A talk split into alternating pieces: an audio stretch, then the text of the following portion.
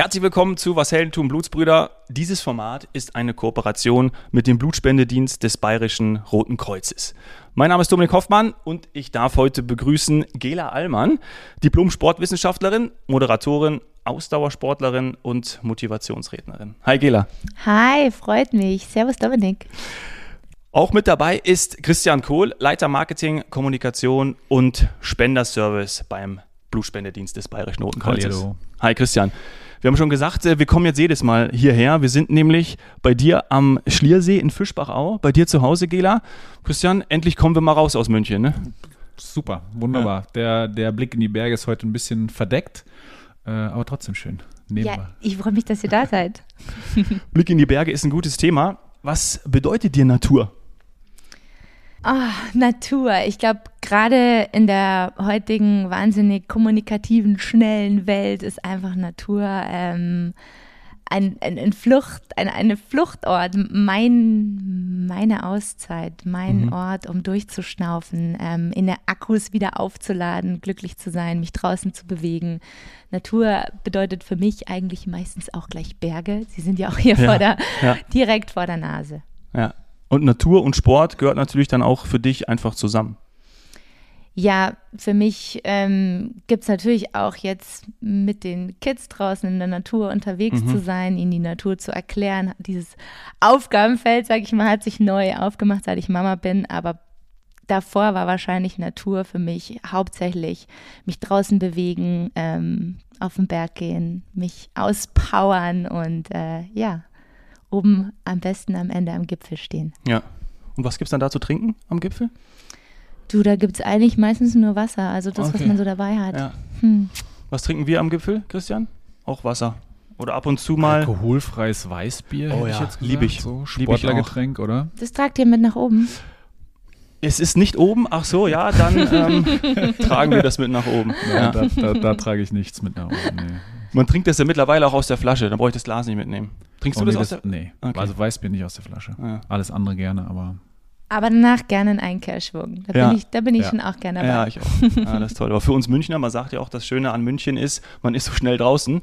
Ich weiß nicht, ob das jetzt ein Vorteil von der Stadt ist, aber sagen wir einfach mal, bist du auch gerne in den Bergen, Christian? ja, Ja. äh, absolut. Also so, so oft wie möglich. Ähm, und ich glaube, für mich persönlich gibt es nichts, was so den Kopf besser freipustet, als mal ein Wochenende oder gerne auch länger dann in den Bergen zu sein, ja. Ja. Ich bin vor kurzem auch äh, ein Wochenende am Schliersee gewesen. Können Werbung machen für das äh, Hotel Hubertus. Äh, hab, sind wir auch gerade vorbeigefahren. Ähm, großartig. Perfektes Frühstück. Also äh, ganz toll. Äh, wann hast du mit, mit Trailrunning angefangen, Gela? Also ich komme ja ursprünglich nicht von hier, Mhm. sondern aus Markt Indersdorf. Ja. Das ist im Landkreis Dachau und ähm, bin dann über Sportstudium In nach München? ja, Ja, mhm. nach München gezogen und von dort aus bin ich dann während dem Studium immer nach München getingelt. Auch nicht so ganz ähm, ökologisch korrekt, würde man heutzutage sagen. Jeden Tag so ungefähr ins Auto hocken und irgendwie zum Wallberg oder hier zum Spitzingsee. Damals Mhm. ging das noch. Damals ging das noch. und da war ich Anfang 20 und da habe ich angefangen, ähm, Berge rauf zu rennen, meine Leidenschaft für den Berglauf, den Trailrun zu entdecken und ähm, habe gemerkt, dass ich gut bin und wie es oft Ja. so ist, wenn man gut ist, dann macht es gleich nochmal doppelt Spaß und so hat es dann seinen Lauf genommen.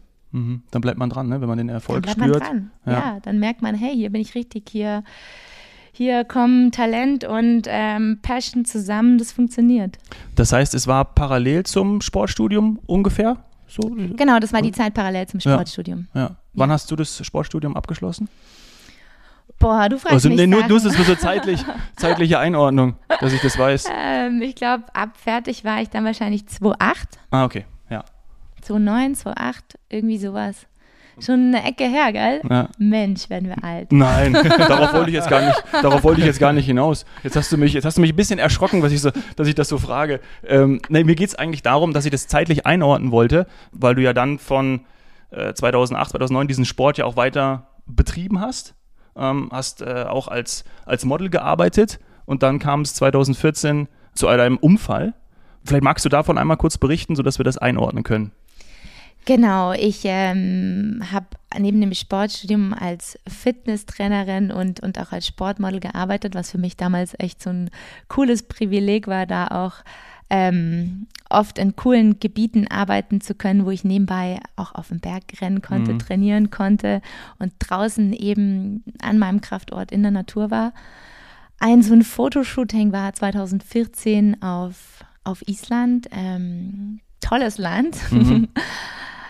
Wir haben da Fotos gemacht für Skibergsteigen, also waren auf Skitouren, Ski unterwegs, hatten tolles Wetter, einen to tollen Tag erwischt. Und da bin ich ähm, mit einem falschen Schritt abgestürzt, 800 Höhenmeter, ähm, tatsächlich von fast ganz oben nach fast ganz unten, also fast so einen ganzen Berg. Und es war verdammt viel an mir kaputt. Ich hatte aber verdammt viel Glück, vor allem wenn man sich die Länge mal vorstellt, das Ganze zu überleben. Mhm. Boah, ähm, wenn wir sowas hören, also das ist wirklich, ich habe es in der Vorbereitung, als ich es gelesen habe, natürlich habe ich auch gedacht, so, boah, was stelle ich da für eine Frage? Also, was ist so, also so dieses, wie war das, wie ging es dann weiter? Liegt natürlich nah, ähm, aber was waren vielleicht, wenn du es erzählen magst, deine ersten Gedanken, ähm, gerade nach diesem Unfall, auch vielleicht als du da gelegen hast, wenn es da überhaupt ein Erinnerungsvermögen gibt? Weiß nicht. Da gibt es ein Erinnerungsvermögen, weil ich tatsächlich nicht bewusstlos geworden mhm. bin. Ähm, meine Gedanken waren eigentlich genau das. Warum werde ich nicht bewusstlos? Ja. Warum muss ich, muss ich das hier alles miterleben? Die ganzen Schmerzen. Ähm, während dem Sturz hatte ich gar keine Schmerzen, aber ab dem Moment, wo ich unten liegen geblieben bin, da schießt, da schießt dir der Schmerz rein, da weißt du gar nicht mehr, wo das anfängt und wo das aufhört. Ähm, schlussendlich war es aber Riesenglück, dass ich mich überhaupt da stoppen konnte, dass ich, dass ich nicht unten in den Fjord gefallen bin, dass ich, dass ich irgendwie, dass ich das irgendwie überlebt habe. Und ich dachte die ganze Zeit während dem, während dem Sturz, dass ich sterben muss. Und in dem Moment waren dann meine Gedanken unten zu stoppen, einfach nur, war krass, ähm, ich lebe ja noch. Also mhm. wie, wie verrückt ist das denn? Ich, ich falle nicht mehr und, und ich lebe ja noch. Ähm, ja, das war mit Anbetracht des Todes eine wahnsinnige Kraft, diese Gedanken und eine wahnsinnige Dankbarkeit, ähm, die mich dann da über die nächsten Stunden auch gerettet haben, weil ich glaube, sonst, ja, sagst du irgendwann Tschüss und machst, mhm. machst die Augen zu, weil der Schmerz einfach so, so, so schrecklich groß war. Ja, ich habe gelesen, Hauptschlagader, oder? Bei einem Oberschenkel durch? Also die mit schlimmste Verletzung, genau, war die ähm, die akute Verletzung war der Abriss der Oberschenkel-Hauptarterie, ja. die ja so dick ist, dass man eigentlich einen kleinen Finger reinstecken kann, mhm. um die zu stopfen und natürlich die Gefahr ähm, zu verbluten. Das war akut auf jeden Fall, sag ich mal, die lebensbedrohlichste Verletzung. Mhm. Ich würde wahnsinnig gerne wissen, wer dich dann auch in der Zeit äh, unterstützt hat, aber davor vielleicht noch die Fragen, wie ging es dann weiter? Also dann äh, ab ins Krankenhaus auf Island, bis du dann nach Deutschland gekommen bist. Wie lange hat es dann da gedauert?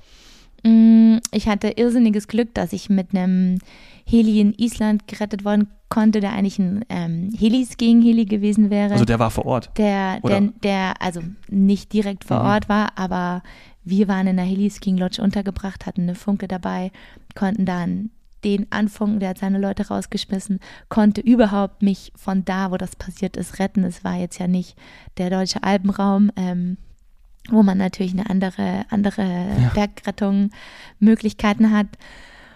Ja, konnte dann da ins Hauptstadtkrankenhaus viele Stunden später nach Reykjavik gebracht werden, konnte dort mit den für mich lebenswichtigen Blutkonserven versorgt werden, operiert werden. In einer neunstündigen Notoperation konnte oh. mein Bein gerettet werden.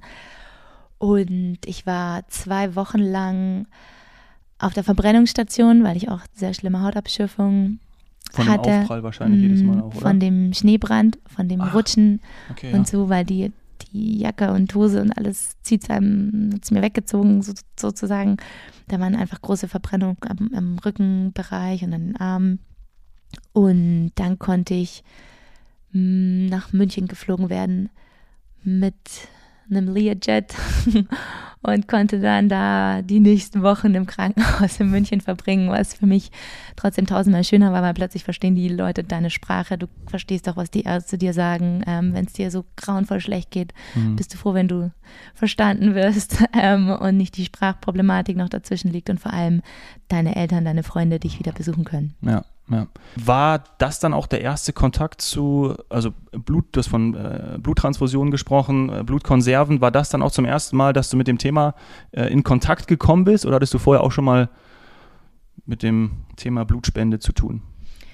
Also tatsächlich haben meine Eltern, meine Geschwister mal ziemlich viel Blut gespendet. Also ich ähm, hatte das Thema Blutspenden irgendwie schon immer auf dem Schirm. Früher waren bei uns zu Hause immer noch diese Köfferchen gestanden, die, die man dann mitbekommen hat. Ähm, ich selbst war auch mal war auch mal mit meiner Mama dabei. Ich durfte aber nicht spenden, weil ich einen wahnsinnig niedrigen Hämoglobinwert hatte, weil ich durch den Leistungssport und so weiter ähm, kam ich da damals nicht in Frage.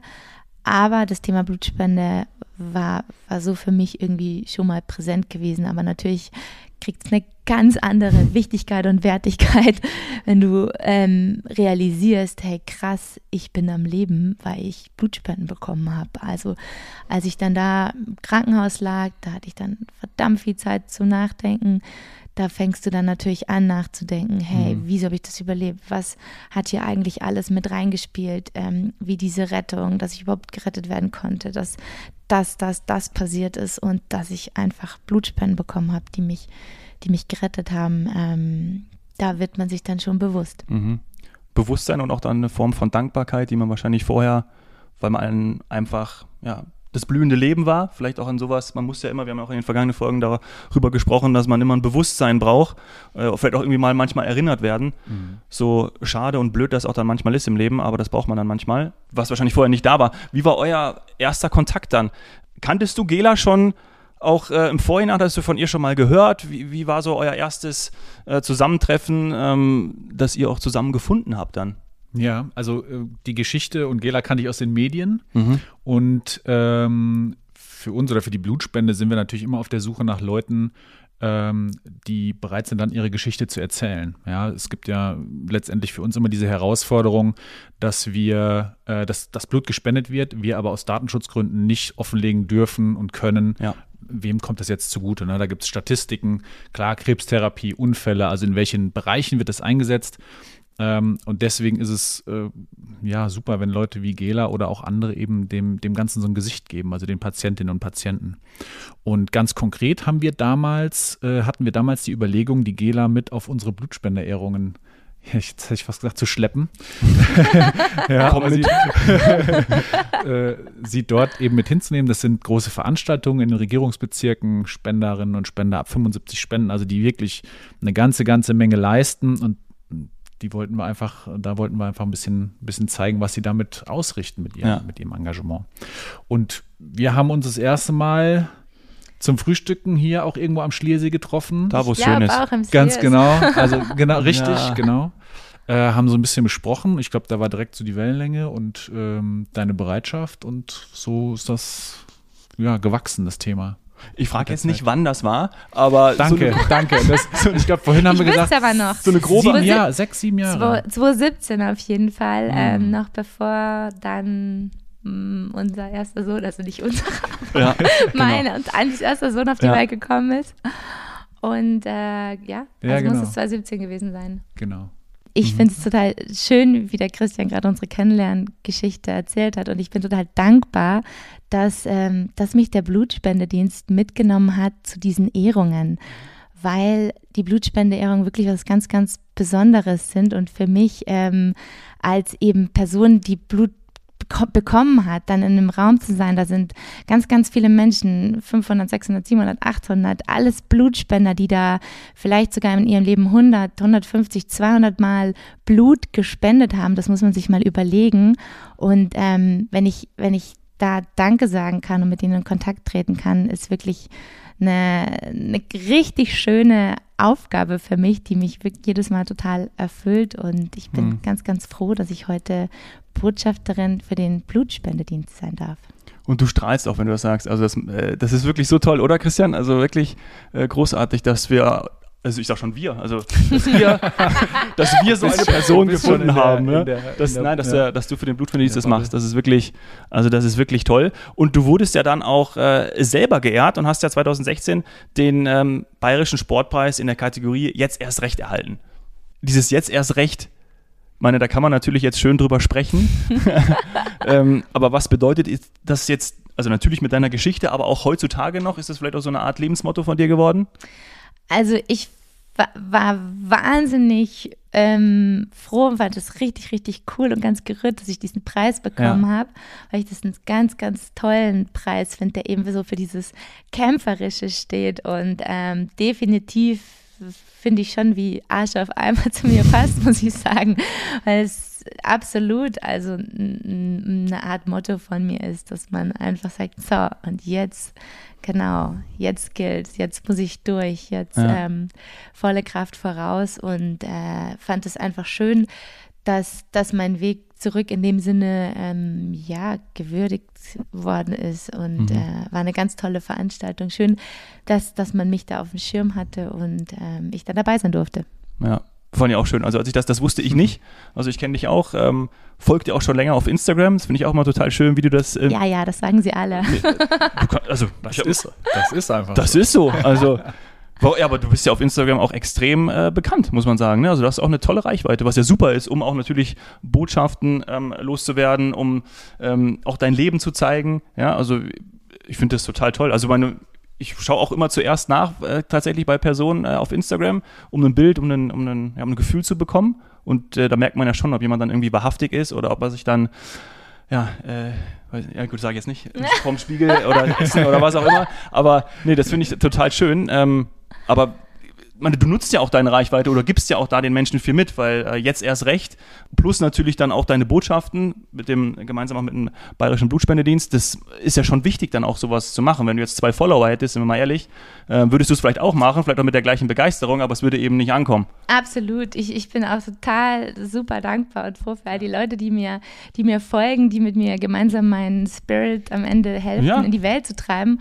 Und am Ende, ähm, glaube ich, bevor es Instagram gab, habe ich genau das Gleiche gemacht oder so hat sich für mich auch damals schon zugetragen, so damals waren wir eigentlich nur die Sportler, die, die einfach auch schon ihre Ergebnisse gezeigt haben oder gesagt haben, hey, wo ist guter Schnee? Ähm, dass man sich so aus, ausgeteilt hat, wo kann man cool, wo kann man cool hingehen? Ähm, und dann war mein Unfall und in der Zeit war es hauptsächlich noch Facebook. Ähm, ja. Und darüber, ja. darüber ähm, haben mir einfach wahnsinnig viele Menschen auch Kraft und Mut gemacht, muss ich sagen, die, die mich in der schweren Zeit im Krankenhaus unterstützen. Ich hatte mir damals schon überlegt, hm, möchte ich das jetzt, möchte ich das jetzt hier teilen oder nicht?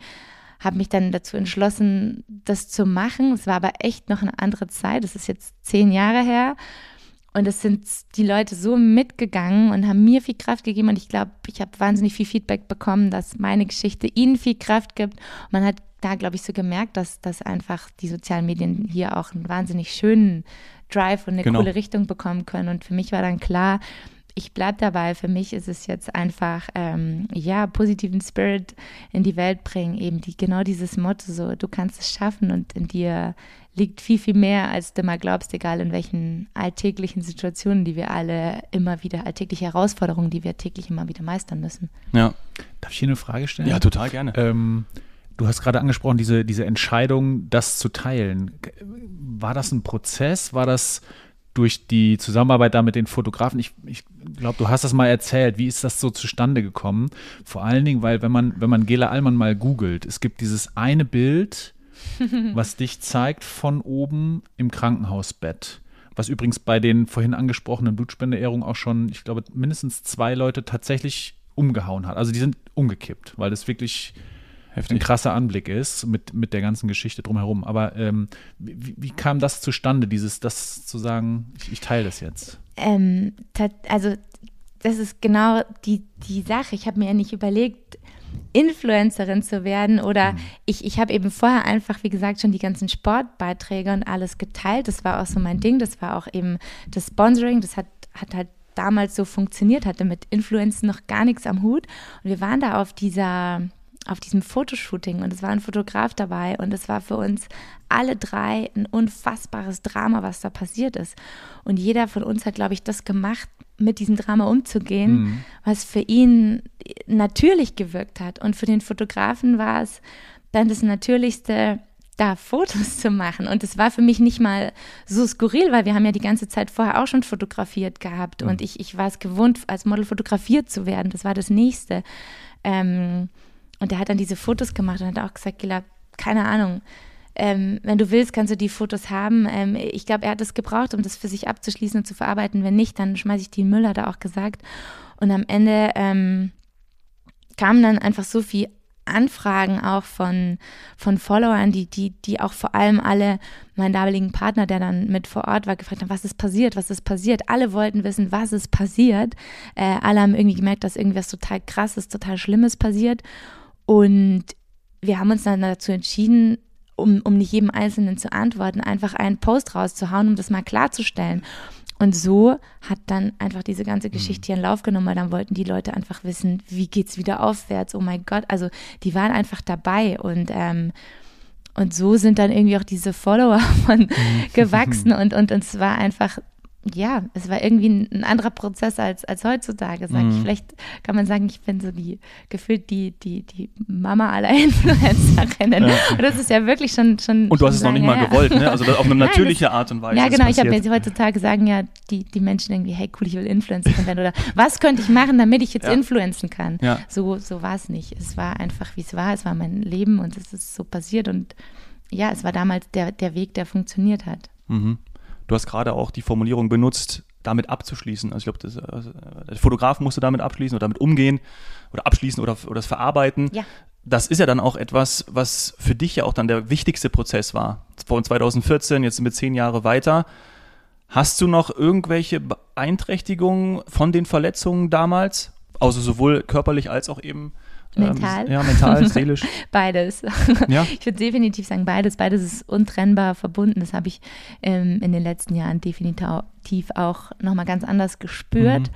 Ähm, körperlich war mein rechtes Knie einfach unfassbar kaputt. Hier war eben nicht nur die Oberschenkelhauptarterie durch, sondern auch der Nerv abgerissen, der für die Fußhebung zuständig ist alle Bänder, also Innenband, Außenband, beide Kreuzbänder, Meniskus raus, Knorpel kaputt. Also ein Knie, mit dem man ähm, jemand, jeder, der schon mal ein bisschen Knieschmerzen hat, weiß, wenn ein kleiner Loch im Meniskus ist, tut schon weh. Ähm, dieses Knie ist kein gesundes Knie und der Bein mehr, ähm, wird es auch nicht mehr.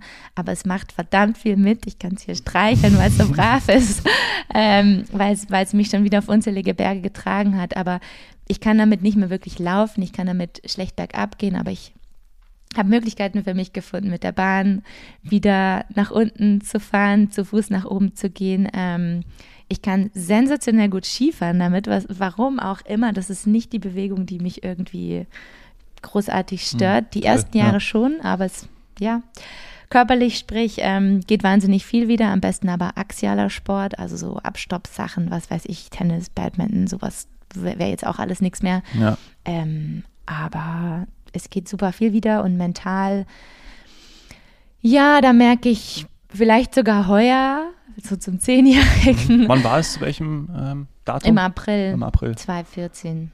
Mhm. Dass ich ähm, am Berg, dass ich irgendwie gerade so gar keinen Bock habe, irgendwie irgendwie was nur ein bisschen krasses zu machen. Ich, ich wurde neulich gefragt, ob ich auf eine Sheet auf die Suldenspitze mitgehe. Ist eigentlich keine schwere Tour, aber irgendwie sagt mein Kopf gerade so, nee, ähm, das ist für mich so viel mentaler Stress gerade einfach allein, dass ich mir denke, okay, da musst du mal über Gletscherspalten, auch wenn eigentlich das nicht gefährlich ist, da musst du vielleicht mh, mm, Eispickel dabei haben und so. Und auf das habe ich überhaupt gerade mental keinen Bock. Also das, dafür ja. habe ich gerade nicht die Energie übrig. Ja.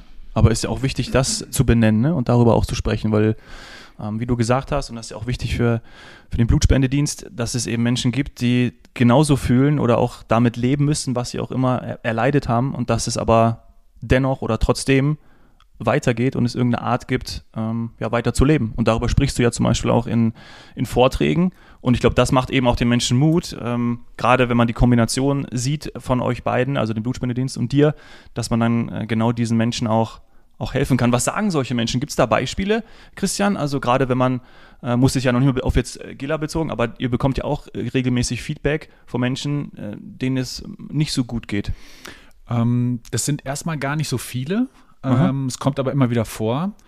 Und ja, die, die allermeisten wollen in irgendeiner Form ihre Dankbarkeit einfach ausdrücken. Ja. Äh, für das, was der Blutspendedienst macht und dann natürlich auch für das, was die, was die Blutspenderinnen und Blutspender vor allen Dingen machen. Ähm, aber es ist tatsächlich eine Herausforderung, Leute zu finden, gerade die akut natürlich jetzt in einer, in einer schlechten Situation mhm. sind. Also die allermeisten sind dann, äh, haben dann so die, diese, diese ganz akute Leidensstrecke auch hinter sich gelassen, sind äh, meinetwegen geheilt, sag ich mal. Ja. Äh, die kommen dann auf uns zu. Also das ist okay. so ein bisschen. Aber es ist ja auch interessant, dass sich gar nicht so viele melden, ne? Also finde ich auch eine, nee. also dass das eher so in diesem Stillen passiert, vielleicht sich auch nicht trauen. Das ist ja umso wichtiger, dass jemand wie du, Gela, dann auch irgendwie nach vorne tritt und dann gibt es die Menschen, die das dann so im, ja, die einfach folgen oder das irgendwie auch sehen und für sich verarbeiten.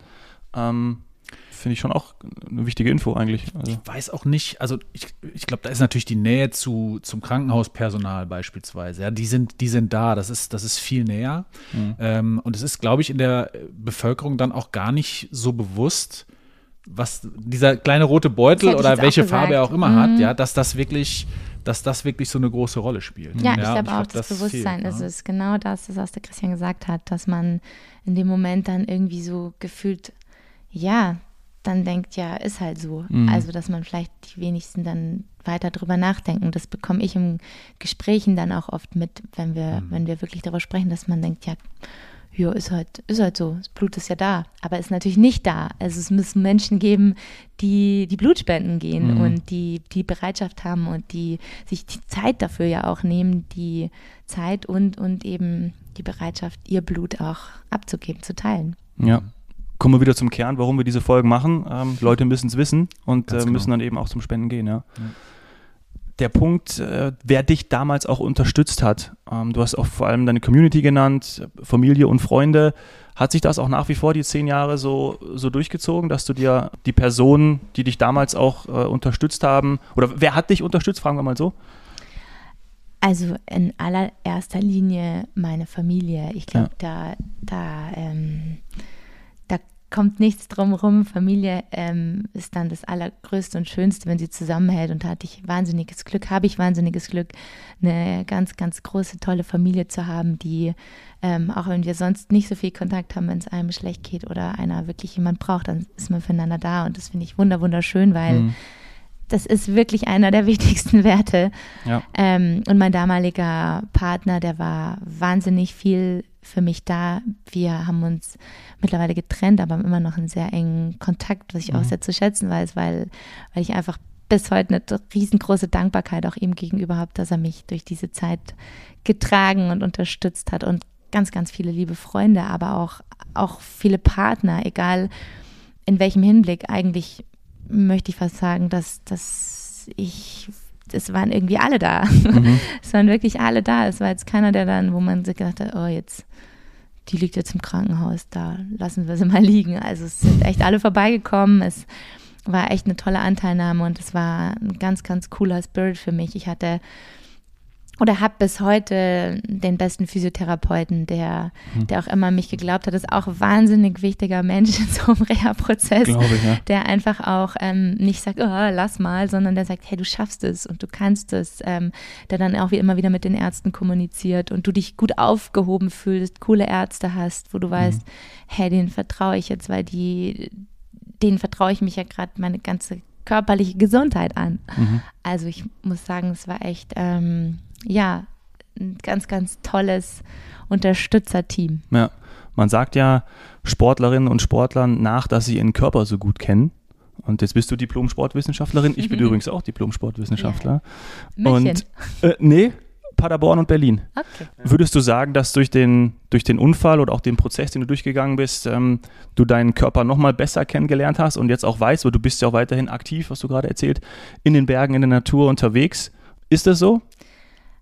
1000 Prozent. Also ich habe meinen Körper vorher schon sehr gut gekannt. Klar, durch den Leistungssport kennst du einfach deine eigenen Grenzen, aber ich glaube, ich habe vorher nicht so viel auf meinen Körper gehört. Das ist ja immer ein anderes Paar Schuhe. ähm, bin wahnsinnig oft übers Limit gegangen, ähm, konnte mich einfach wahnsinnig gut quälen, musste ich wahrscheinlich auch in, in den Sport so erfolgreich zu sein. Aber hier habe ich über die Reha-Zeit viel, viel mehr Bewusstsein mitgenommen, viel mehr Achtsamkeit gegenüber meinem Körper und ähm, den Körper ganz neu nochmal kennengelernt. Und ja, also ich, ich glaube, die Combo hat mich dahin gebracht, wo ich, wo ich jetzt heute bin. Und ich glaube, da gehört auch wirklich viel Liebe für den eigenen Körper dazu und ähm, auch viele Pausen und viele, okay, es ist jetzt ein Rückschlag und es ist auch okay, dass da, dass der Körper jetzt wieder irgendwie keinen Bock mehr hat und sagt, jetzt mach mal Stopp oder Pause. Ja, mhm. aber die Zeit hat mich ja da wahnsinnig viel weitergebracht. Ja. Christian, wie gut kennst du deinen Körper? Sehr gut.